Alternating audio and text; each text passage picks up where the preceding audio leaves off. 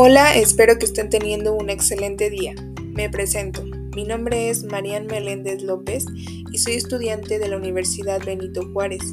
Actualmente estoy cursando el tercer semestre específicamente en el grupo A de la licenciatura de estomatología.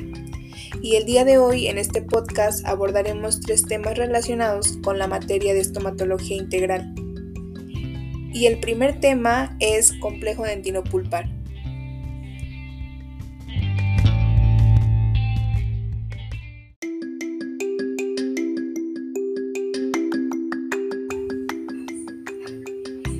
El tejido pulpar y dentinario conforman estructural y funcionalmente una unidad biológica, denominada complejo dentinopulpar.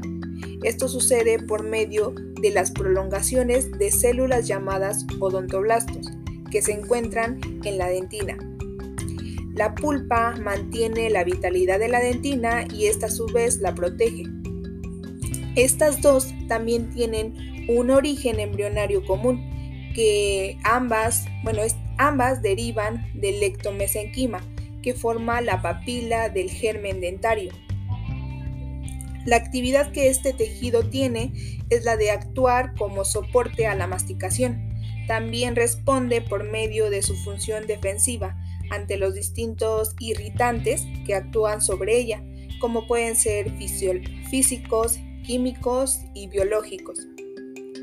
Bueno, entonces, como comentábamos anteriormente, el complejo dentinopulpar tiene una función defensiva, formando la dentina terciaria, la dentina translúcida y la dentina opaca. Eh, cuando la dentina es afectada por una lesión intensa, los odontoblastos se defienden retrayendo su prolongación, eh, quedando segmentos de los túbulos vacíos, esto nos quiere decir que no hay procesos odontoblásticos. Entonces, como bueno, con lo poco que hemos hablado del complejo dentinopulpar, se define que este complejo contará con cinco funciones. La primera es la formativa, la segunda es nutritiva, la tercera es sensitiva, la cuarta inductora y por último tenemos a la defensiva o reparadora. Por último, cabe destacar que durante el desarrollo las células pulpares producen dentina, nervios y vasos sanguíneos, aunque la dentina y la pulpa pues no tienen diferentes, tienen diferentes estructuras y composiciones eh, a su vez formadas reaccionan a la estimulación como una unidad funcional.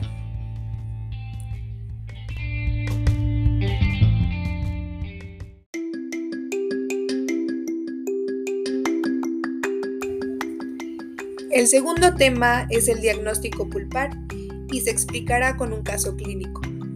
Aquí tenemos un caso de un paciente que llegó al consultorio porque nos comentó que todos los días en sus horas de consumir alimentos tiene un dolor en el órgano dental 25, es decir, la segunda premolar del maxilar superior, cuadrante 2.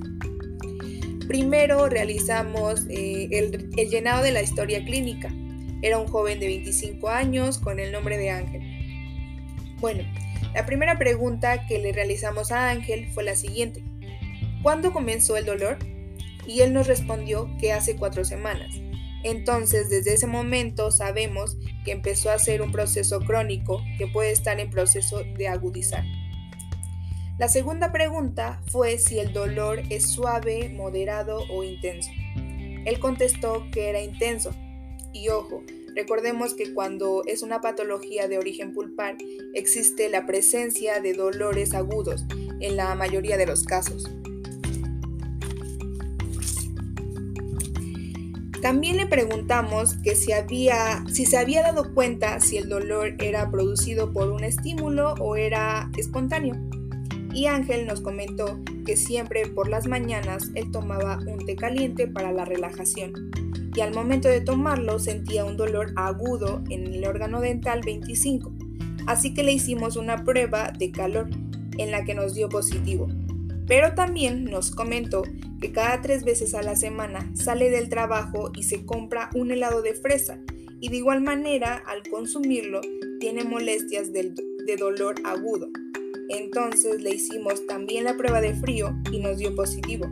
De igual manera nos dio positivo en la prueba eléctrica, térmica, dulce, ácido, percusión, tanto vertical como horizontal, provocado y en negativo en, la palpación periapical y espontáneo en ocasional.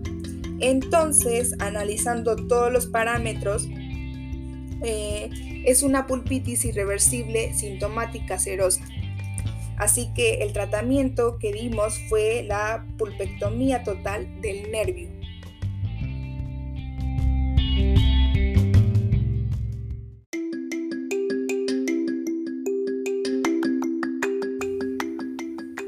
El último tema que también estuvo presente en los casos clínicos es el de pruebas de vitalidad y en este caso pulpar. Bueno, las pruebas de vitalidad pulpar examinan la presencia de flujo sanguíneo pulpar o suministro vascular del diente, ya que esto se considera una mejor medida de la verdadera salud de la pulpa dental en comparación con las pruebas de sensibilidad.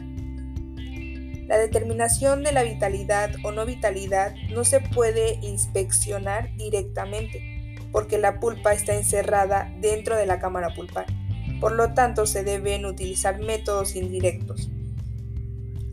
Los parámetros son de reacción a frío, calor, eléctrico, dulce, ácido, provocado, espontáneo, percusión vertical y percusión horizontal, palpación periapical y por último masticación. Y pues como lo comentaba anteriormente, eh, las pruebas de vitalidad pulpar examinan la presencia de flujo sanguíneo en la pulpa. Bueno, espero que este podcast este, les sea de ayuda y muchas gracias.